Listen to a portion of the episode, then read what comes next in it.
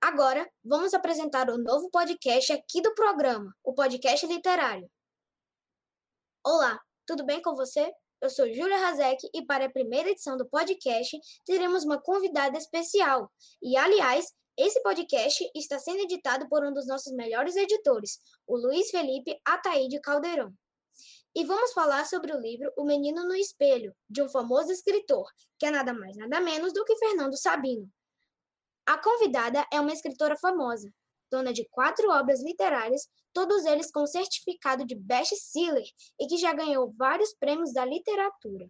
Sem mais enrolação, a nossa convidada é.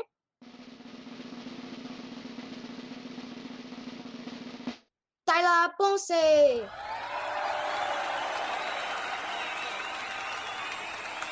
Oi, gente! Seja bem-vinda ao nosso podcast literário. Obrigada mesmo por ter me convidado para participar. Vocês são demais. Então, sobre o que vamos falar hoje? Vamos fazer uma retextualização do livro O Menino no Espelho, que eu particularmente gostei muito. Possui uma leitura fluida e em poucos dias eu consegui terminar de ler o livro. Também gostei muito do livro, dei muitas risadas e indico muito a vocês a lerem o livro. Então, vamos começar com o primeiro capítulo, que para mim foi o mais divertido e engraçado de todos, que é o capítulo da galinha molho pardo. Primeiro, começa com Fernando chegando da escola em uma sexta-feira com uma novidade. Tinha uma galinha em seu quintal e disse que tinha parado de brincar no campinho de areia que seu pai tinha construído para ele brincar quando começaram a aparecer vários montinhos de cocô de gato. E seu cachorro, Inderburgo, tinha muito pavor deles, e quando via um gato, saía disparado em alta velocidade dali. O motivo da galinha estar ali foi porque sua mãe comprou para o almoço de domingo, onde Dr. Junqueira, que era uma pessoa importante, viria almoçar galinha molho pardo. Mas Fernando não vai deixar matar a galinha, pois ele já viu a Alzira matar muitas galinhas cruelmente. Então ele decidiu salvar ela e depois de alguns minutos se tornaram amigos. E ele a chamou de Fernanda e até batizou, jogando água na cabecinha dela e fazendo, em nome do Pai, do Filho, do Espírito Santo. Amém. No dia seguinte, era sábado, não tinha aula, então dedicou seu dia brincando com ela e ensinando a responder sim e não com a cabeça. Mas a melhor parte foi quando ele falou que ela ia ser morta e comida. E a galinha ficou com tanto medo que botou um ovo ali na mesma hora. Mas, como ele era esperto, sabia que para fazer galinha molho pardo, teria que matar a galinha na hora, para aproveitar seu sangue para fazer o molho. Então decidiu escondê-la dentro de uma bacia grande de enxaguar. E como a Maria Lavandeira só veria na segunda, Antes disso, ninguém mais mexeria naquela bacia. Mas ela não quis ficar, então ele pediu para que ela não fizesse barulho para ninguém perceber que ela estaria ali. E ela respondeu que sim com a cabeça. Na manhã de domingo, o menino acordou mais cedo e foi dar uma olhadinha na Fernanda para ver se estava tudo bem, mas a galinha estava mais morta do que viva. Então ele resolveu dar um pouco de água. Mas a comida era difícil conseguir pegar sem chamar atenção. Foi aí que ele teve a ideia de pegar um pouco de milho do poleiro do Godofredo, que é o papagaio. E ele começou a berrar: Ladrão, ladrão, pega ladrão! Até que o menino falou: Cala a boca, Godofredo. E o papagaio respondeu: Natala. Cala a boca, já morreu. Quem manda na minha boca sou eu. O menino ficou tão furioso que jogou o resto de água na cara dele e disse: Toma, seu desgraçado, para você aprender. Mas o papagaio continuou berrando e de longe se ouvia a Alzira batendo as chinelas, vindo para o quintal à procura da galinha. E ela disse: Que é que esse bicho tem? Não fala nada que preste e de repente destampa essa gritaria toda. Que é que você quer, coisa ruim? Quem é que é ladrão? Então ele disse: sua galinha, sua galinha. E Alzira revidou na mesma moeda, chamando ele de galinha verde. Ela olhou para os lados procurando a galinha, até que o Godofredo, dedo duro, X9, falou que ela estava na bacia e ela viu Fernando escondido lá. Então começou a achar que ele estava tramando alguma.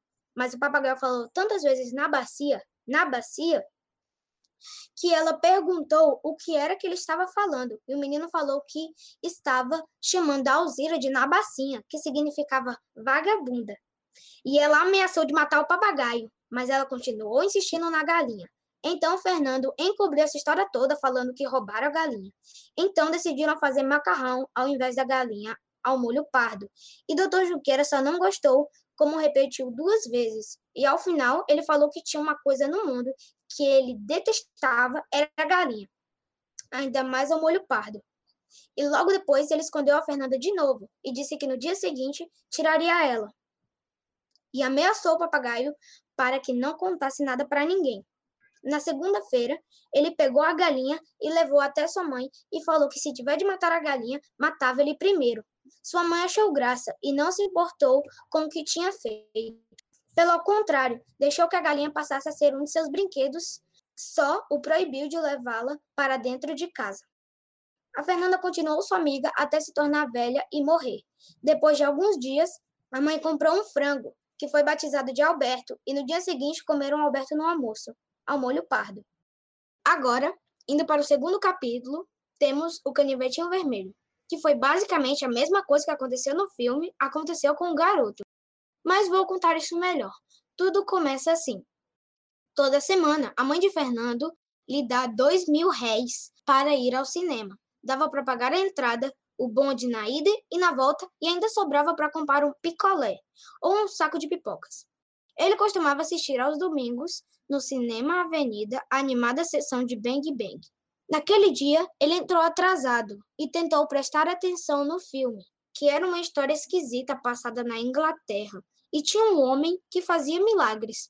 Tudo que esse homem dissesse acontecia, como quando ele mandou o lustre virar de cabeça para baixo no bar, a bengala que se transformou em uma árvore quando ele mandou, o cara ir para o inferno, mas ele quis dizer Califórnia, foi a maior doideira. No dia seguinte, o homem passou o dia inteiro desenrolando peças para mostrar aos fregueses, até que se lembra do seu poder de fazer milagres. Ele só bateu palmas e tudo ficou em ordem. Depois de várias peripécias, o homem decidiu usar seu poder para mudar o mundo. Assim, chamando uma reunião onde estão reis, presidentes, ministros, generais e todos os que comandam o mundo, para que possa acabar com as guerras e as injustiças de uma vez por todas. Mas só gerou confusão e desentendimento. Então ele falou: já que vocês não se entendem, então que este mundo acabe de uma vez. No que ele falou isso, tudo começa a voar pelos ares, e ele pediu que tudo voltasse a ser como era antes. Então, na mesma hora, ele voltou para a mesa no bar. Levantando a cabeça e olhando para o lustre, ele disse: Milagre para mim é se aquele lustre virasse de cabeça para baixo, mas nada aconteceu e o filme acaba. Fernando voltou para casa pensando no filme e como eram bobos os milagres que ele pedia. Mas se fosse com ele, seria diferente. O Toninho e ele dormiam no mesmo quarto e, como Fernando lia antes de dormir, Toninho pedia que ele apagasse a luz, pois ele tinha aula no turno da manhã e Fernando ficava perto do botão. Então ele pediu que apagasse a luz e ela se apagou sozinha, como mágica. E para ter certeza, acendeu novamente a luz com seu pensamento e Toninho já ficou irritado. E para que não desconfiasse, foi lá ele mesmo desligar a luz e, em pé, no escuro, ordenou que nascesse o dia. Foi lá para o quintal e decidiu dar um presente a Fernanda, que era parecer uma porção de galinhas iguais a Fernanda. Então aconteceu. Tinha tantas galinhas que ele nem sabia mais quem era Fernanda. E no mesmo momento, Alzira chegou e se deparou com várias e várias galinhas e correu casa dentro contar para a mãe de Fernando. Sem perda de tempo, ele mandou que todas as galinhas sumissem e só ficasse a Fernanda.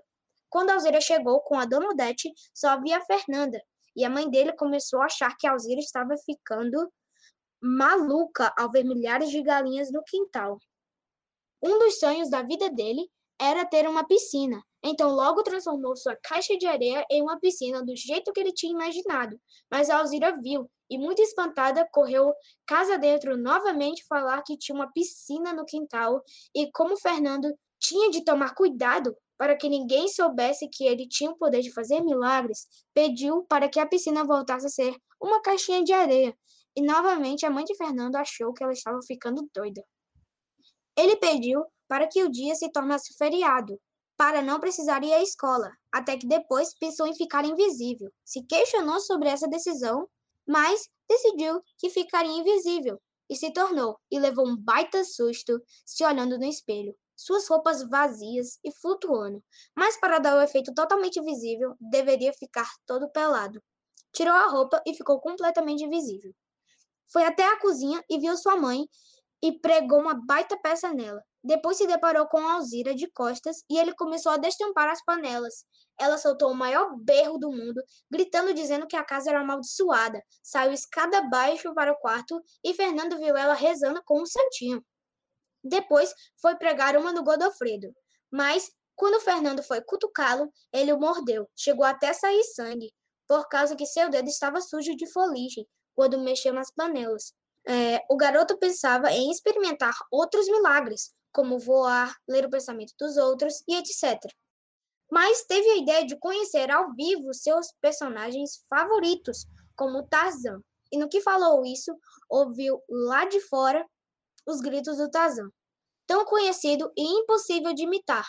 Ele subiu em suas costas e o Tarzan ficou pulando de cipó para cipó, e Fernanda escorregava, e no que ele escorregava, o Tarzan ia sentindo cócegas e o garoto iria despencar daquela altura.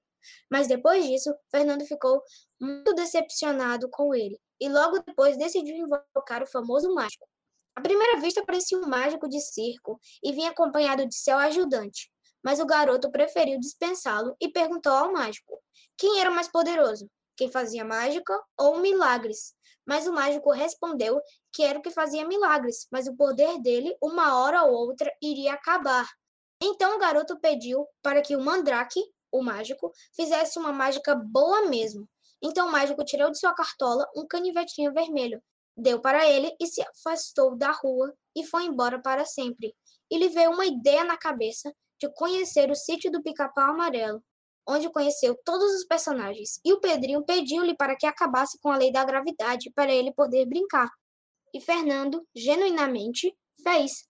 E tudo começou a flutuar e sair pelos ares. E Fernando pediu rapidamente que tudo aquilo acabasse e ele voltasse para o quarto, onde Toninho pedia que apagasse a luz. Fernando pediu que a luz se apagasse e nada aconteceu. E ele foi ele mesmo ir apagar e voltou para a cama dormir. E no dia seguinte, depois de vestir a roupa e meter a mão no bolso da calça, encontrou o canivetinho vermelho. Já no começo do terceiro capítulo, ele fala que ama aviões e de como fica feliz só de ver um. E também diz que seu pai havia o levado para o campo de aviação para ver os pilotos fazerem acrobacias nos pequenos aviões que se chamam teco-tecos, feitos de lona e madeira que o deixava deslumbrado. Já no final do espetáculo, se ouve gritos de todas as pessoas, um dos aviões tinha passado perto de suas cabeças, mas infelizmente o piloto não conseguiu fazer com que o avião fosse para cima, e então acabou tendo um acidente que, na mesma hora, o caminhão foi disparado ao local, trazendo os destroços do avião e os dois pilotos, que se podiam ver o rosto de um deles todo cheio de sangue. Os mais, os mais velhos até chegaram a falar que o piloto nasceu de novo. Mas não chegou a impressionar Fernando.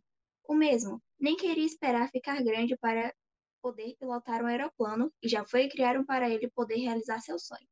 Nisso, ele usou um carrinho de pedal, pedaços de bambu para fazer a armação, pedaços de lenço velho grudados com grude de polvilho e com mais alguns materiais para fazer o leme, as asas mais curtas.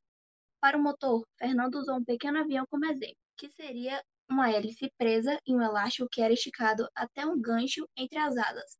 Era só enrolar a hélice com o dedo e soltar que o pequeno avião começava a voar.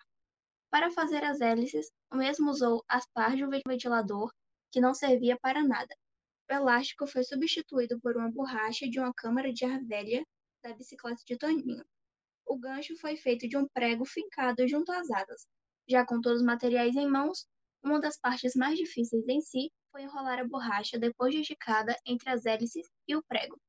Ele conseguiu voar depois de muita luta e quase se quebrar inteiro, pois para conseguir voar teve que ser lançado do bambuzal que tinha no fundo de sua casa, pois o seu avião não deu muito certo e ainda conseguiu perder seu carrinho de corrida. Contudo, ele realizou seu sonho de poder voar, uma aventura bem perigosa que ele poderia ter ido parar no hospital. Depois do acontecido, nunca mais Fernando saiu do chão. Sua mãe faz... o fazia comer de tudo e tomar fortificante para engordar. O mesmo engordou. Não muito, mas do chão ele não iria conseguir sair. No quarto capítulo, já fica mais diferente, pois do nada ele decide virar um agente secreto junto com sua amiga Mariana, seu cachorro Hindenburgo e seu coelho Pastov. Os quatro formavam a sociedade secreta Olho de Gato, nome dado pois gatos enxergam melhor no escuro. Seus nomes de guerra eram Odinanhef, Fernando, e Anairan, Mariana. Pode parecer que não, mas eles tinham até inimigos que por ordem seria Alzira, seu Lorenzo, seu Policarpo e o Godofredo, o inimigo mais perigoso. A sociedade secreta já desvendou vários tipos de mistério. O escolhido da vez foi tentar achar o possível tesouro que há na casa abandonada. Os quatro agentes foram na mesma noite que o pedido foi enviado à casa de Fernando pela agente Anairã. Chegando em frente à casa, meia-noite, supostamente, quando os fantasmas começam a aparecer, os dois agentes, tremendo de frio, passaram do portão, que apenas precisou de um empurrãozinho para poder abrir. Ficaram os dois agentes, de quatro patas, como sentinelas do lado de fora, enquanto Odinanhef e Anairan, com apenas uma vela e uma caixa de fósforo, tentaram entrar pela porta da frente, que foi uma missão falha, pois ela estava trancada pelo lado de dentro. Então, o Dinanhef bateu com um pequeno salto do sapato contra a janela para assim poderem entrar. Já dentro da casa, para ser mais específico, em uma grande sala que não tinha nada, apenas a poeira e o mofo nas paredes.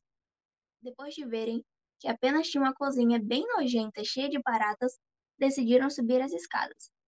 Já no segundo andar, entraram no primeiro quarto que tinha no corredor, que por sinal ele era bem grande, tanto que a vela mal conseguiu iluminar. Enquanto eles ficaram olhando o quarto, de repente a luz se acendeu. Os dois ficaram com muito medo e, quando foram se virar para ver o que tinha acendido, deram de cara com um velho alto e com aparência nada boa. O velho tentou até bater nos dois com a ripa de madeira que tinha no chão, quando na porta aparece Edimburgo e Pastofes. Tinham escutado os gritos e foram correndo para os defender. Com toda a confusão que os animais faziam, os outros dois agentes conseguiram fugir do quarto, mas deixando a vela acesa para trás. Eles saltaram a janela com muita pressa e saíram correndo, cada um para sua casa.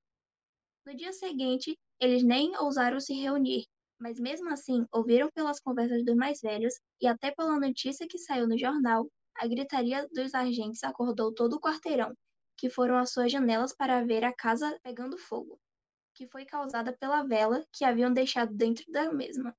Depois de um tempo, acionaram os bombeiros e a polícia, que conseguiram chegar a tempo para prender o velho, que era um ladrão perigoso. Quando não havia mais perigo, a sociedade Olho de Gato se reuniu novamente para avaliar a situação e estudar as novas missões. Já de manhã, eles se reuniram em seu esconderijo e ficaram horas comentando sobre todos os riscos que tinham enfrentado. Até Edimburgo participou dos debates, e como mesmo ajudou a salvar a vida de seu dono e Mariana. Ganhou um belo naco de carne, e Pastoff, que também não podia ficar de fora, ganhou meia dúzia de cenouras. Na celebração, escutaram um barulho. A gente Anairã tinha ido verificar, quando de repente a mesma solta um grito e volta correndo. É o gambá! Apavorados, por reencontrar o gambá, que haviam surpreendido chupando os ovos do galinheiro de Mariana, abriram a pequena porta e saltaram um atrás do outro. E foi aí que começou o desastre. Os agentes passaram tanto tempo conversando que nem perceberam a hora do almoço chegar, e toda a família almo almoçava naquele instante. Irei falar o que aconteceu. Pastov caiu dentro da sopeira, que saiu aos pulos sujando tudo de sopa. Hindenburgo, por seu tamanho nada pequeno, chegou ao chão rapidamente, mas antes acabou pisando nos pratos pai, dos pais de Fernando, espalhando comida para todo lado. Já Fernando caiu com as pernas enganchadas no pescoço de seu irmão Gerson, e a Nairã caiu de quatro na mesa, uma de suas mãos no vaso de arroz e a outra no de batatinhas fritas, e os joelhos em um pastelão de carne. De todos que estavam lá em, si, lá em cima, o único que não pulou foi o gambá. Nem mesmo quis aparecer, mas se podia sentir seu cheiro nada agradável. Agora, pense num susto, devem ter até achado que a casa vinha abaixo. Ninguém entendia o porquê deles estarem no fogo da casa. Nem mesmo suas explicações podiam entender de tão confusas.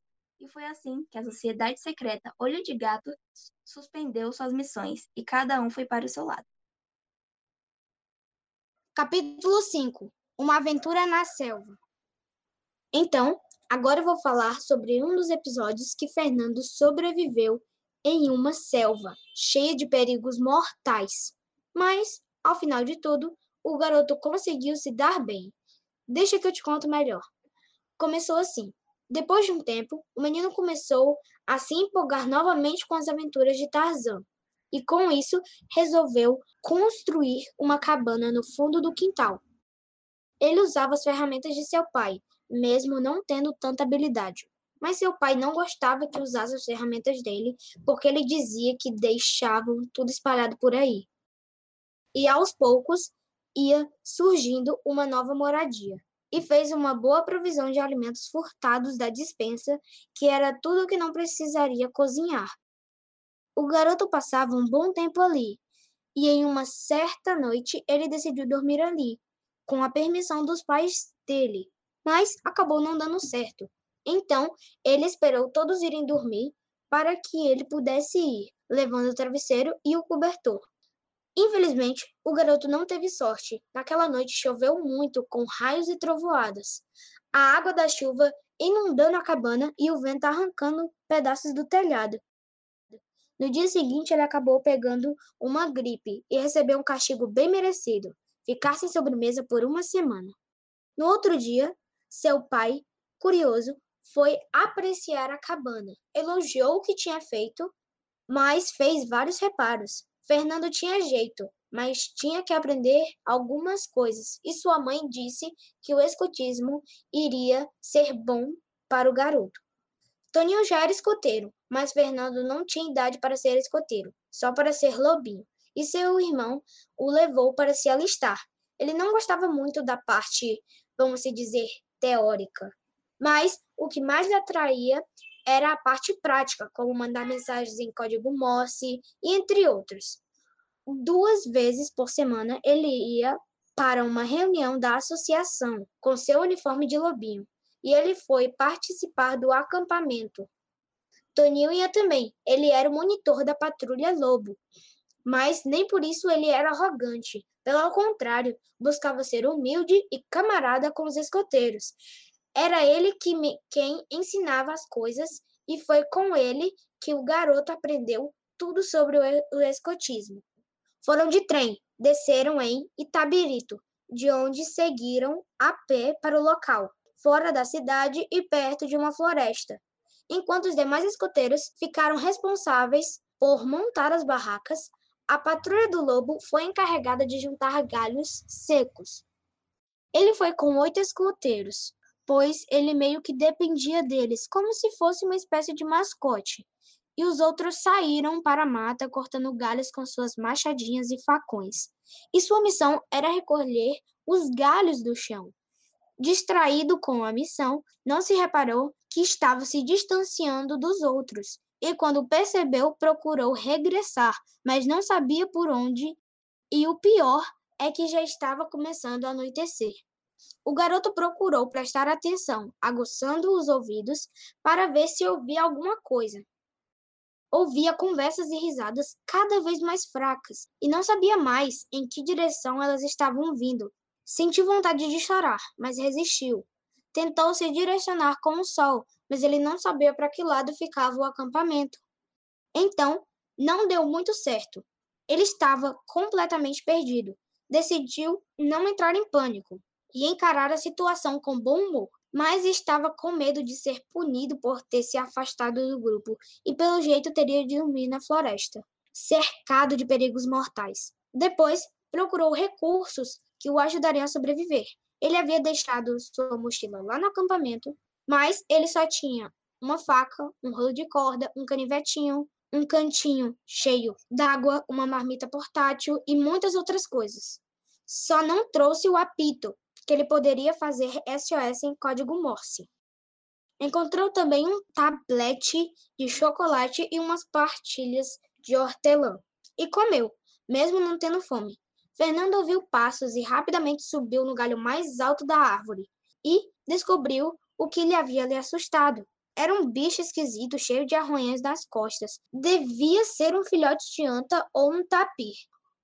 O menino continuou ali em cima, onde os perigos eram menores. E para não cair da árvore durante o sono, ele fez uma gambiarra muito doida.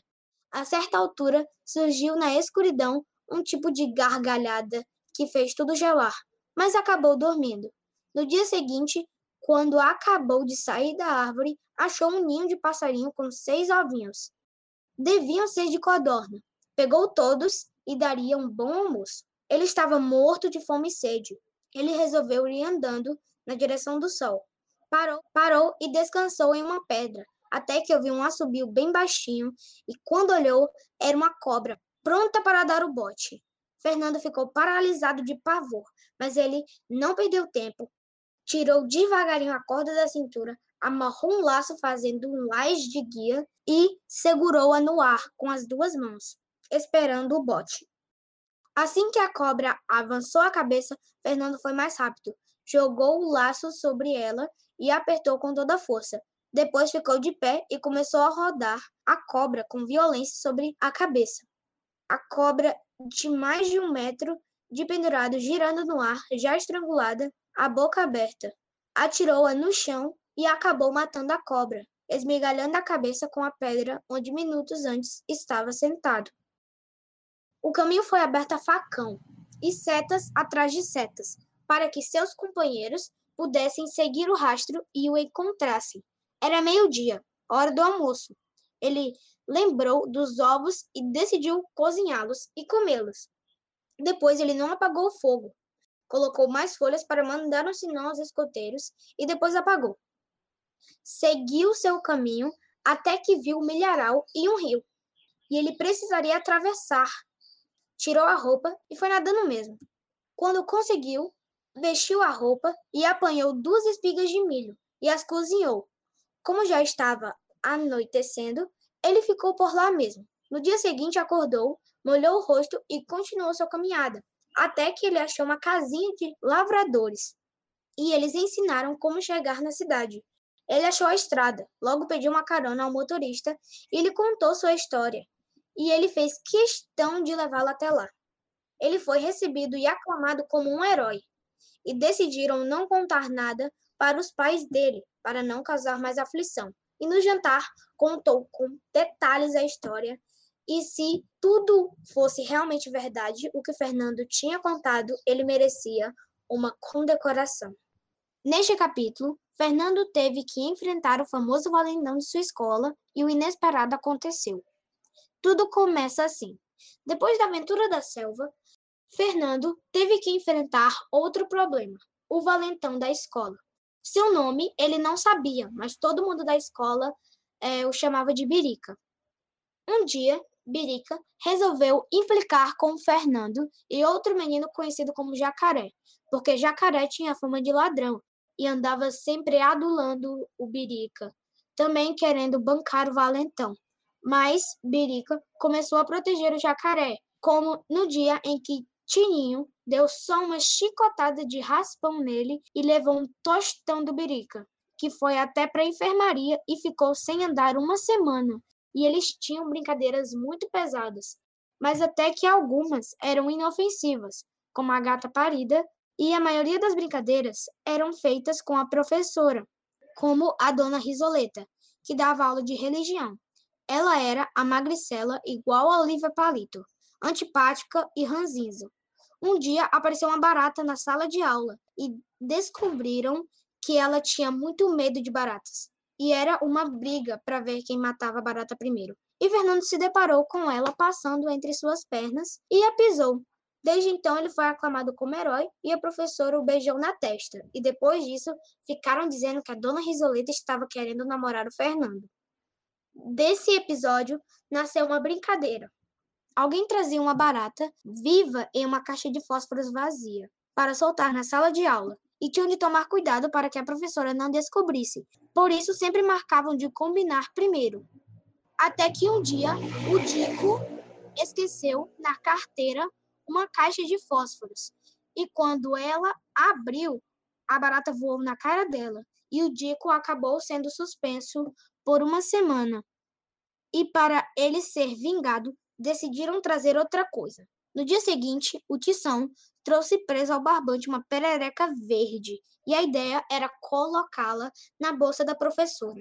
E durante a aula, quando ela estava virada para os alunos, colocaram um sapo na bolsa, e ela não abriu até o fim da aula. Então, para ninguém ficar sem saber, foram dois colegas na missão de segui-la, de maneira disfarçada. E no dia seguinte, ouvimos deles, entre gargalhadas, o que havia acontecido. E depois disso, ela comunicou à diretora que não daria mais aula para a turma de Fernando. E havia também a aula de música. Quem dava era o seu Asdrubal.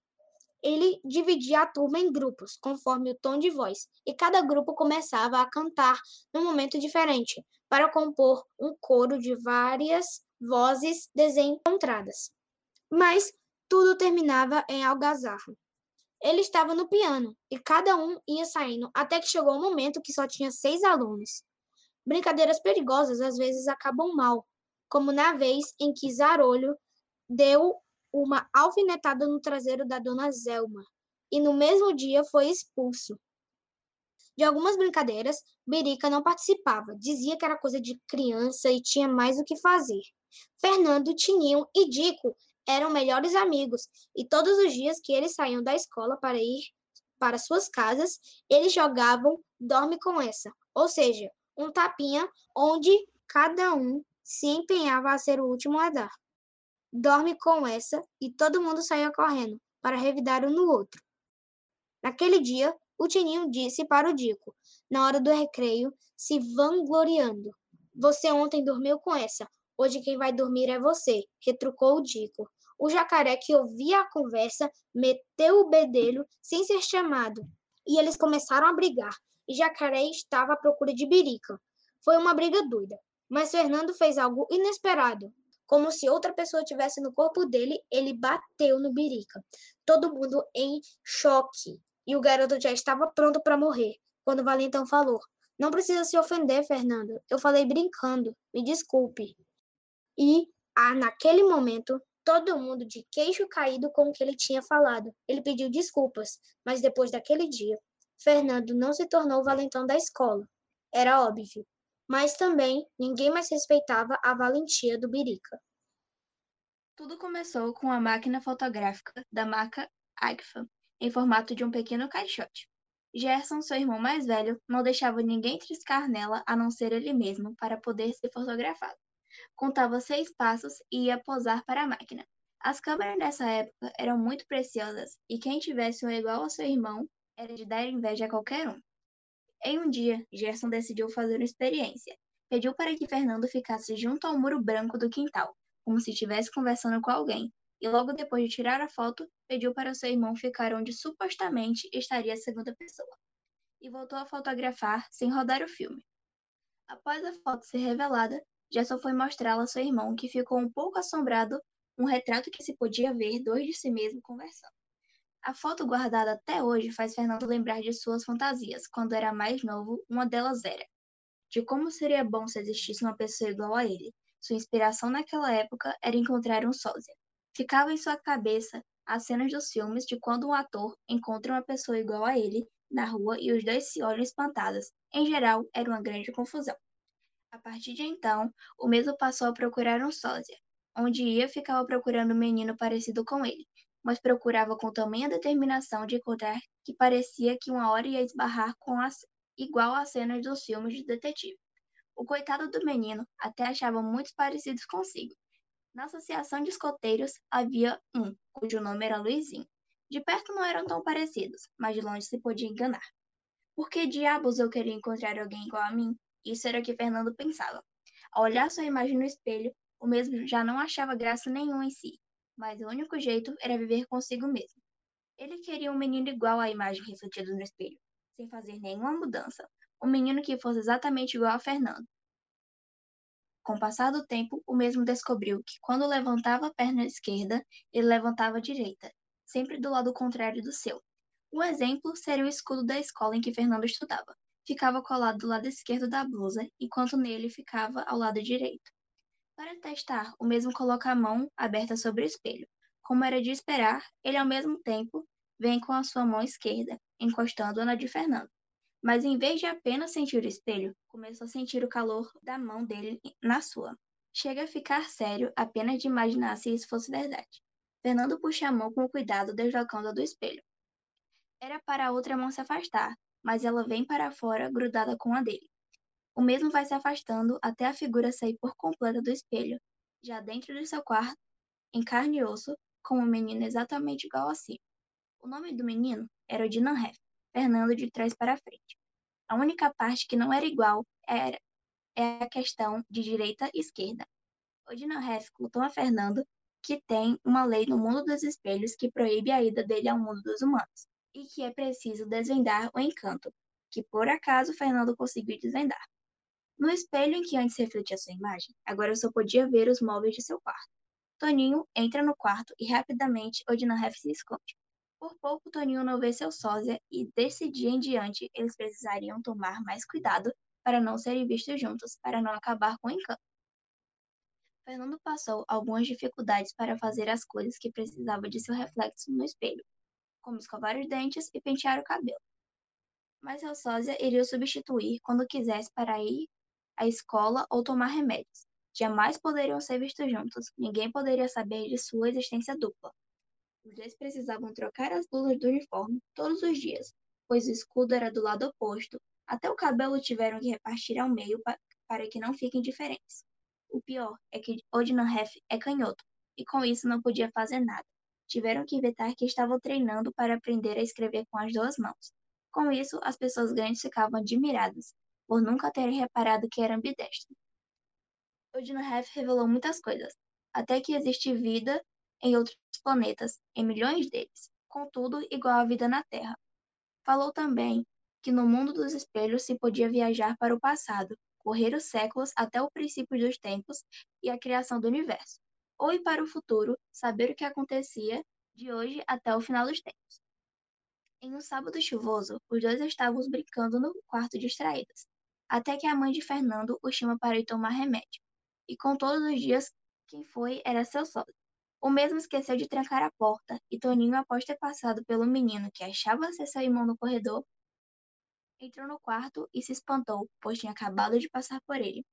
No momento em que Fernando estava pensando em uma desculpa para dar a seu irmão, Odina Hef, que já tinha tomado remédio, apareceu na porta, fazendo com que Toninho soltasse um grito e sair correndo do quarto, dizendo a todos que tinha acabado, o que tinha acabado de ver. Infelizmente, foram descobertos, e após uma despedida, Odinahef teve que voltar a seu mundo. Se houve batida na porta, ao lado de fora tinha seus pais, Gerson e até Alzira, todos convocados por Toninho. Fernando mal destranca a porta e todos já entram no quarto procurando alguém igual a Fernando. Já que não havia ninguém, acharam que Toninho estava ficando maluco. De volta ao quarto, após o jantar, Fernando tentou novamente falar com sua imagem no espelho, mas não conseguiu. Dia 12 de outubro, Fernando nasceu, em casa, como acontecia naquela época. Ele foi um presente que seus pais deram a seu irmão Gerson, como presente de aniversário. Embora o Toninho, que era só dois anos mais velho, sempre tenha sido, é, sempre tenha sido também muito amigo de Fernando. E os dois compartilhavam o mesmo quarto. O Gerson, pelo fato de a ser para o mesmo um homem como seu com seus 16 anos, o despertava uma grande fascinação, e Fernando queria ser como sua irmã quando cresceu. Quando Fernando completou seus oito anos, pediu à sua mãe um bebê. Ela achou engraçado e colocou em sua cama um boneco. O mesmo ficou com raiva pelo seu presente ser o brinquedo. Em um episódio de sua infância, relacionado ao futebol, é dedicado a Gerson. Seu irmão ainda ama o futebol. Quando Fernando era menor ia ver o irmão jogar como goleiro no time do América. Primeiro no juvenis, depois no time titular, do qual era reserva, apesar de ainda novo. Fernando era o oposto de seu irmão. Quando se tratava de futebol, sempre era o último a ser escolhido para os times. Tinha que se conformar com o fato de ninguém o querer no seu time. Procurava se consolar com a ideia de que o rejeitavam não por jogar mal, mas por ser dos menores. Não podia nem apelar para a ignorância, como fazia o bolão, um gorducho que mal conseguia correr em campo, mas que ia avisando logo por ser dono da bola. Ou eu jogo, ou ninguém joga. Não que Fernando fosse ruim, dos piores, conseguia controlar a bola que passavam quando passavam, jogando em geral quando deixavam na ponta direita, por ser pequeno, mas veloz. Conseguia também levá-la de vez em quando à linha de fundo, como fazem os pontas mais famosos. Um grande problema era que o Fernando era distraído. Ficava prestando atenção no avião no céu, nos carros, na árvore e até nos passarinhos. Um dia, Fernando até experimentou jogar de goleiro, e o resultado foi ainda mais desastroso. Engoliu cinco gols, sendo três contra, feito por ele mesmo, na hora da confusão. Dois de cabeça e um com traseiro. Tamanha era sua frustração por causa do futebol que resolveu treinar sozinho, para ver se melhorava o seu rendimento no jogo. Ia para o campinho de pelada quando não havia ninguém lá e ficava horas se distraindo com a bola de que seu pai tinha dado para ele.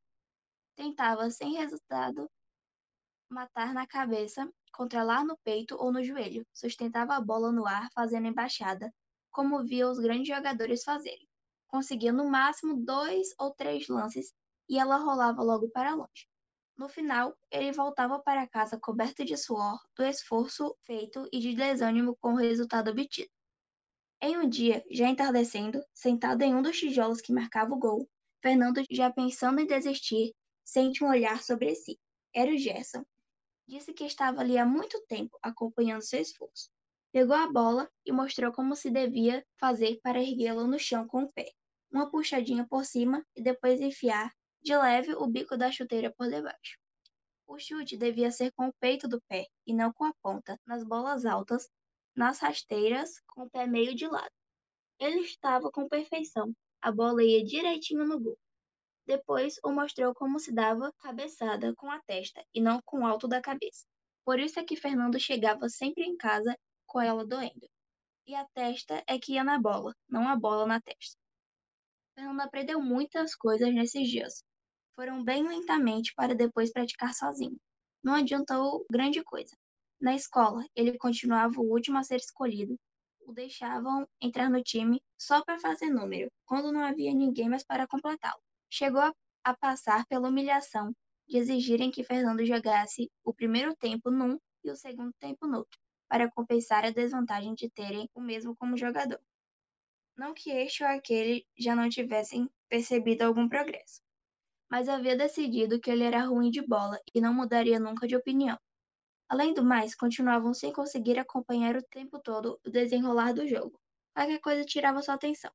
O coitado acabou desistindo de jogar e foi com o Gerson e o Toninho assistir às grandes partidas. Mas sua mágoa continuava. Ele sentia um fracassado na vida, por não dar certo no futebol. Pois foi exatamente no dia 12 de outubro, quando completou oito anos, que o mesmo voltou a jogar, de maneira tão fantástica que nem ele mesmo conseguia acreditar se o contassem. Foi graças ao Gerson, que também fazia aniversário naquele dia. Era o jogo de decisão final do Campeonato Mineiro, Atlético contra América. Torceu apaixonadamente pelo América, não só por ser o time preferido, mas com razão ainda porque o próprio Gerson ia jogar de goleiro, em substituição ao famoso Princesa, que estava machucado. Apesar de seus 16 anos e jogando ainda nos juvenis, era muito desenvolvido para sua idade, podendo perfeitamente passar por homem feito, como os demais do primeiro time. A formação da América, segundo o esquema 2-3-5, Gerson o reservou uma primeira surpresa. Tinha arranjado o uniforme completo do time do América para que Fernando entrasse no campo como mascote. O juiz convocou os jogadores que se dispuseram a dar início à partida colocando-se cada um em seu lugar no campo.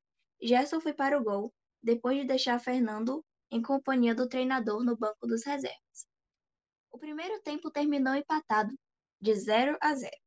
Logo ao início do segundo tempo, o juiz apitou contra o América um pênalti, que a torcida reclamava revoltada. Jamais cobrada a penalidade máxima, Gerson não teve como segurar, apesar de conseguir tocar os dedos na bola, numa ponte magistral, 1 a 0. Por mais que o América reagisse, não conseguia igualar um marcador. Faltava 15 minutos para o término da partida, quando enfim uma bola cruzada, é, uma bola cruzada de Javerte para a área foi dar na cabeça de Jaci, que emendou de primeira, sem que Cafunga nada pudesse fazer. Um gol de susto, como se costumava dizer. Estava empatada a peleja.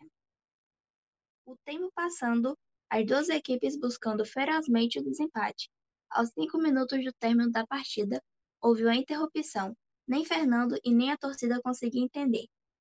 Ao reiniciar-se o jogo, a linha americana esboçou um perigoso ataque pela direita.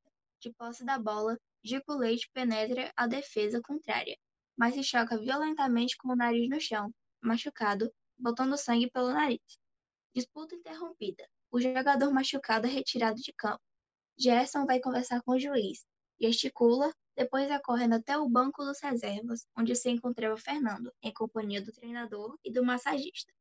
Fala qualquer coisa ao ouvido do treinador, e este se volta para o irmão mais novo, dizendo que ele precisava entrar e que era a última esperança. Ao contrário do que fazia nas peladas de menino, Fernando procurava acompanhar lance por lance desenrolar da disputa em seus instantes finais. Chafir fez a cobrança da lateral, dando de presente para Negão, que sem perda de tempo acionou Bezerra.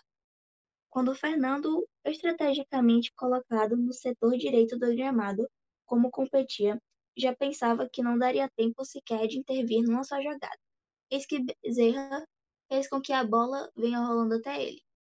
Depois de dominá-la numa manobra que arrancou aplausos da torcida e tendo Jaci na cobertura, driblou o nariz, deixando-o estatelado de surpresa, e tabelou com meu companheiro. Este passou ao Jorevé enquanto ele me deslocava para recebê-la de volta. Então disparou num pique sobre o delírio da assistência e lá foi Fernando com suas perninhas curtas no meio daqueles cavalões. Driblou um, outro, deixou para trás a defesa adversária e ficou frente a frente com o goleiro. Cafunga abriu os braços gigantescos, achou até que queria pegar e não a bola. Fingi que chutava como se fosse encobri-lo. Ele pulou. Então Fernando, com bola e tudo entre as pernas dele, e marcou o gol da vitória. Foi aquela aclamação. A torcida delirava. Logo em seguida, soou o apito final e seus companheiros de equipe correram para o abraçar e carregar em triunfo. O que para eles era fácil por ser tão pequeno, e assim der a volta olímpica, sagrados campeões. A sociedade Olho de Gato havia deixado de se reunir, mas Mariana e Fernando continuavam se encontrando, apenas como amigos. Os outros dois agentes secretos continuavam também por ali, prontos para entrar em ação quando convocados. Indeiburgo com suas cachorrices e Pastolfe sempre apoiado no fundo do quintal. Um dia Fernando perguntou a Mariana se a mesma queria namorar com ele, só que a resposta da amiga o assustou um pouco. Mariana estava namorando com um famoso artista de cinema que ela achou bonito em uma revista. Fernando ficava indignado quando via casais na rua. Não sabia por que conversavam tanto ou por que ficavam calados, que em sua cabeça ou eles estavam aborrecidos ou estavam pensando na morte da bezerra. Naquela época, os namorados não podiam sair de mãos dadas, apenas se estivessem comprometidos, feito o pedido de casamento e celebrado oficialmente o noivado. Podiam os dois sair então de braços dados pela rua. Podiam até mesmo ficar conversando baixinho, sentados na varanda ou no sofá da sala, desde que na presença vigilante de alguém. Na cabeça de Fernando, namoro era coisa de menina, que seria o assunto mais comentado pelas mais velhas com seus vizinhos e cochichos. Para os meninos de 7, 8, 9 anos, namorar era uma bobagem, coisa para mulheres. Logo veio em sua cabeça no dia em que pediu Mariana em namoro. Foi humilhante para si, mas percebeu que namoro, noivado e casamento é coisa de gente grande. Por isso sua amiga escolheu o cara da revista, e não ele decidiu fazer o mesmo. Começou a reparar mais nas artistas, em meio aos retratos de seus ídolos, jogadores de futebol, lutadores de boxe, passou a colecionar também fotos de atrizes de cinema. Cíntia, filho do irmão de sua mãe, que morava no Rio, foi passar uns dias com a família de Fernando. Ela mal chegou em Belo Horizonte e Fernando já se apaixonou. Uma das meninas mais bonitas que ele já viu de perto. Usava uma blusa sem manga e com decote saia calça, tinha cabelos loiros, olhos verdes e ainda fumava. A mãe de Fernando ficou louca a ver a sobrinha tirar calmamente o cigarro de dentro da bolsa e acender à vista de todos. Todos os movimentos que Cíntia fazia, Fernando se apaixonava mais ainda. Sua presença fez com que a casa ganhasse uma aura de encanto, como um lugar privilegiado. Quando ela surgia na sala, tudo se iluminava. O mesmo voltava correndo da escola para não perder um minuto de sua presença. E não arredava o pé de casa, nem mesmo para ir ao quintal, seu reino esquecido. Até sua mãe estranhava aquela mudança em seus hábitos. Cíntia tocava piano, e Fernando ficava ao seu lado vendo suas mãos brancas deslizando pela tecla do velho piano. Em casa ninguém tocava, só ele batucando os dedos escondidos de seu pai. Ela tocava todas as músicas que o menino pedia.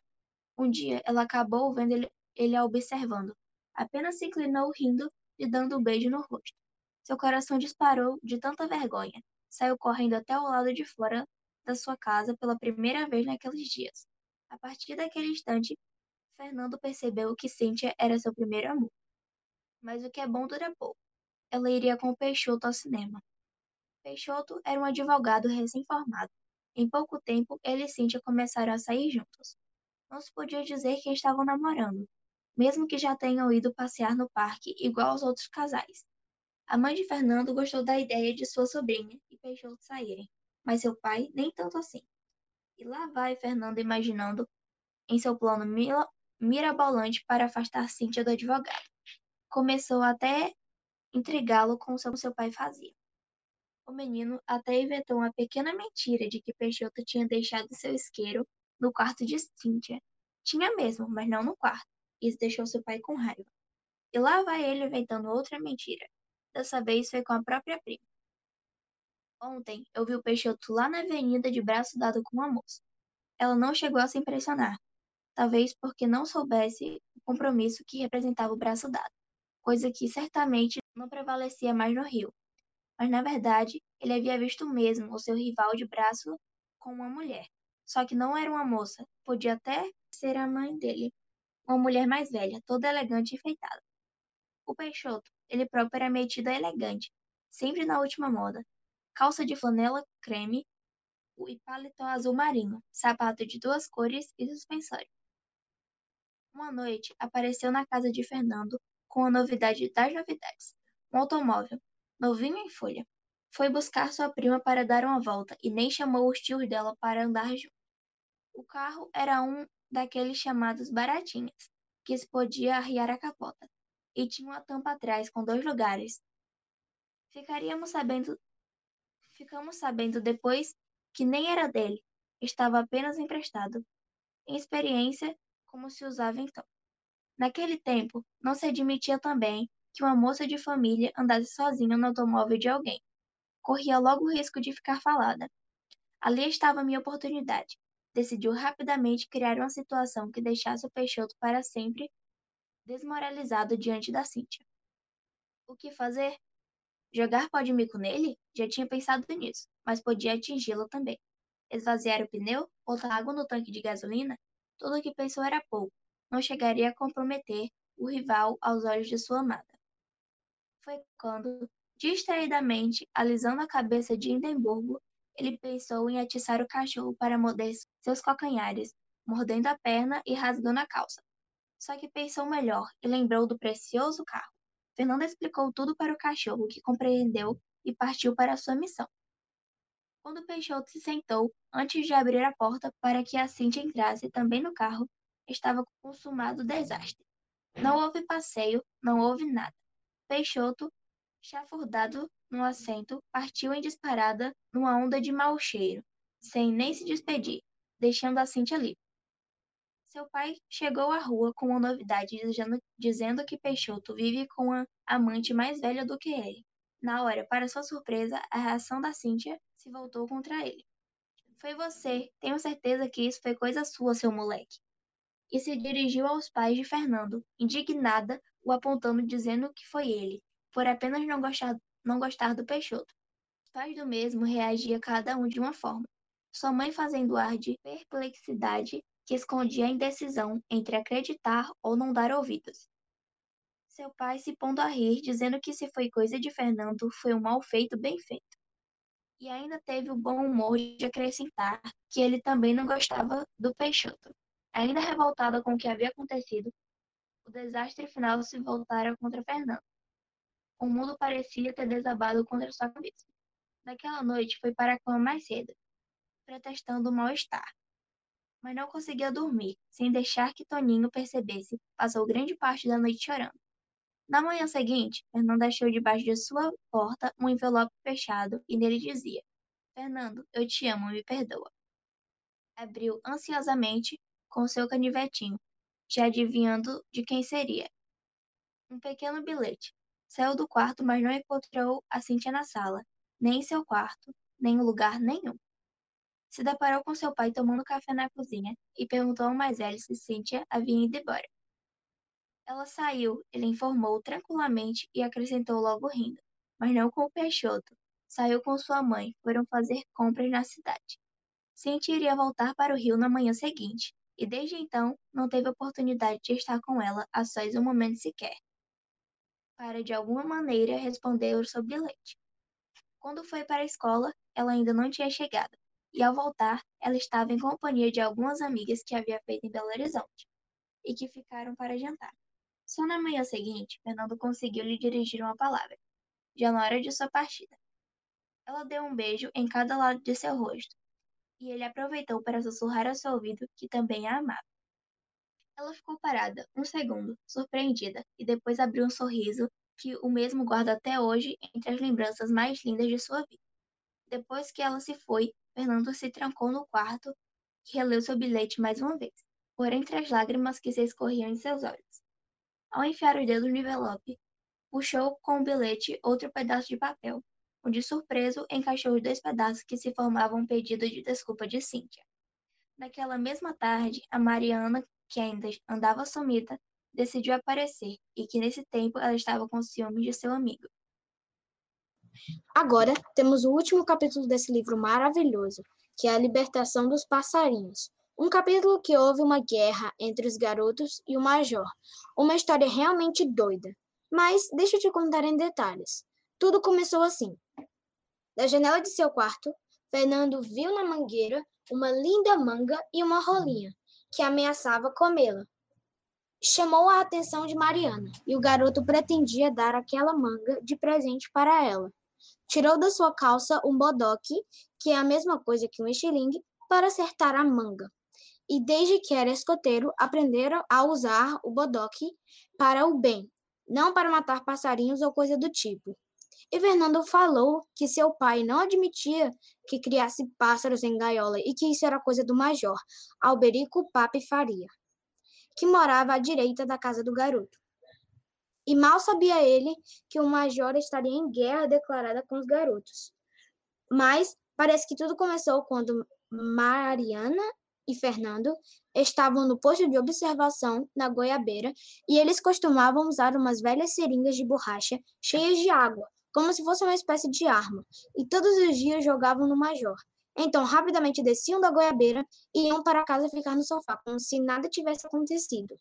E no mesmo dia, ele veio reclamar, mas ele foi rebaixado pelo pai de Fernando e ainda errou o nome dele. O major ficou furioso e disse que iria se vingar e todos os dias gritavam de tarde ao passar na casa dele, tocando a campainha. E ao fazer isso de novo, mal sabia eles que o major estaria esperando por eles. E quando o garoto foi tocar a sineta, sentiu uma mão em seu ombro. E era ele, pronto para dar um cascudo no menino. Fernando deu uma agitada em seu corpo e saiu correndo. E o garoto repetiu que isso não ia ficar assim, e realmente não ficou. Ele se juntou a Mariana para tramar sua vingança. E naquela noite, os garotos esticaram um arame do poste de luz até o portão da casa dele, para que ele tropeçasse quando sair. Isso realmente aconteceu. E eles viram o major passar com o nariz todo esborrachado. E alguns dias depois, foi a vez dele, do major. Fernando estava com seus amigos, jogando futebol na rua, até que a bola caiu no quintal dele Ninguém queria ir, até que decidiram escalar o Turcão, que era o mais forte. E quando ele voltou, o major tinha furado a navalha a bola de Fernando. Desde já estava declarado guerra, e para o próximo lance, Fernando convocou uma reunião com Mariana em seu quarto e viu novamente a manga madura. Queria oferecê-la a Mariana, que era louca por manga, mas acabou acertando a rolinha. Eles se olharam com um olhar de tristeza, pois para eles matar um passarinho era um pecado imperdoável e eles não podiam fazer mais nada. Até que Fernando teve uma ideia diabólica, dizendo que só servia para comer. E ela falou também, com tanta naturalidade, se ele sabia cozinhar. Até que eles partiram a barriga do passarinho ao meio para tirar os órgãos para cozinhar. Até que ele pegou o coração da rolinha e os dois começaram a chorar. E decidiram que o melhor destino para ela seria um funeral digno. Cavaram um buraco, colocaram ela numa caixa de sabonete e a enterraram. Naquela noite, Fernando não conseguiu dormir. Sentia que tinha feito algo muito sujo, pecaminoso. Até que ele teve uma ideia de se redimir, fazendo uma boa ação.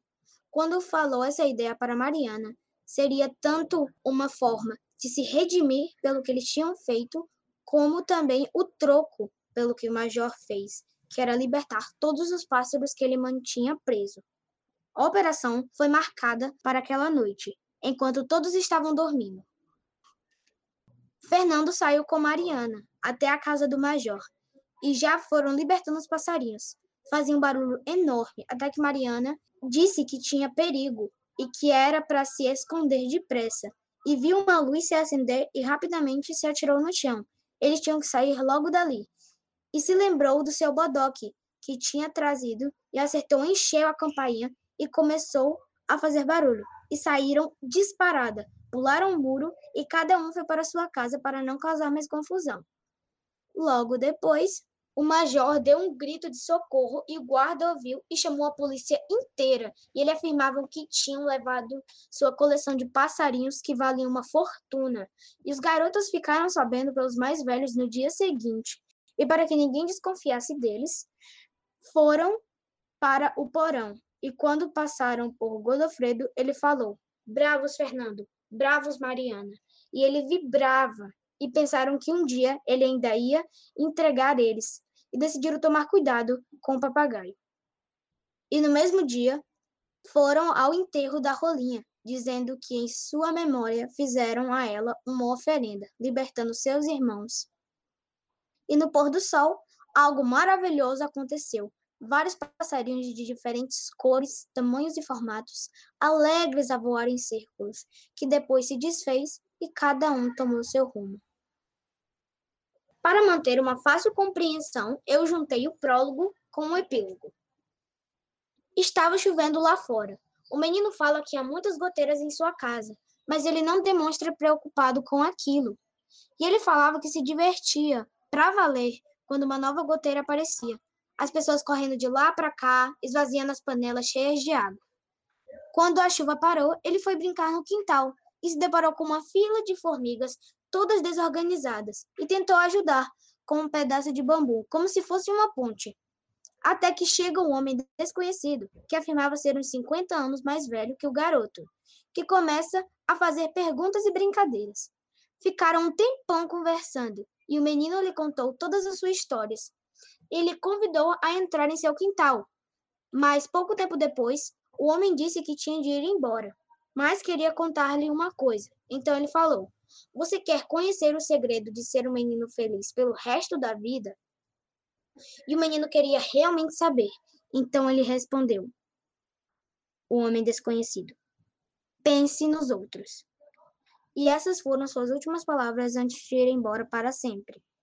Mas o garoto, no começo, não entendeu muito bem, mas depois começou a fazer todo sentido.